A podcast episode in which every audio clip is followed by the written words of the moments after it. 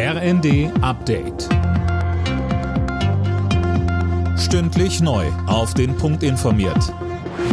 Ich bin Finn Riebesell. Guten Abend.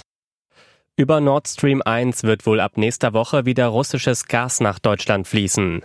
Das berichtet die Nachrichtenagentur Reuters und beruft sich auf Insider. Mehr von André Glatzel. Russland will demnach allerdings weniger Gas liefern. Die Ostsee-Pipeline soll nur noch auf rund 40 Prozent ihrer Kapazität laufen. Aktuell wird Nord Stream 1 noch gewartet. Schon im Vorfeld hatte Russland die Gasmenge gedrosselt. Die Bundesregierung will die Gasspeicher in Deutschland vor dem Winter zu 90 Prozent befüllen. Ob dafür ab nächster Woche genug Gas geliefert wird, ist noch unklar. Die Bundesregierung will Städte fit für den Klimawandel machen.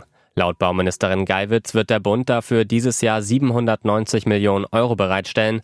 Wenn Quartiere saniert oder neu errichtet werden, gehören Frischluftschneisen, Parks und Flüsse dazu, so die SPD-Ministerin.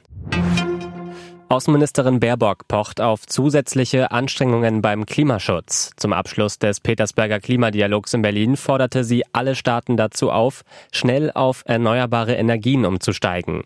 Linda Bachmann. Einen weiteren Aufschub oder Kompromisse beim Klimaschutz könne man sich trotz anderer Krisen wie der Pandemie oder dem Ukraine-Krieg nicht leisten, so Baerbock. Seit Sonntag hatten 40 Länder an dem Treffen teilgenommen, als Vorbereitung auf die nächste Weltklimakonferenz im November in Ägypten. Konkrete Ergebnisse oder finanzielle Zusagen gab es nicht. Umweltschutzverbände wie Greenpeace und der BUND zeigten sich deswegen bereits enttäuscht. Die Inflation im Euroraum hat im Juni einen neuen Rekordwert erreicht. Im Vergleich zum Vorjahr sind die Preise um 8,6 Prozent gestiegen. Im Mai waren es 8,1 Prozent. Haupttreiber sind weiter die Energiekosten, die allein um über 40 Prozent gestiegen sind. Alle Nachrichten auf rnd.de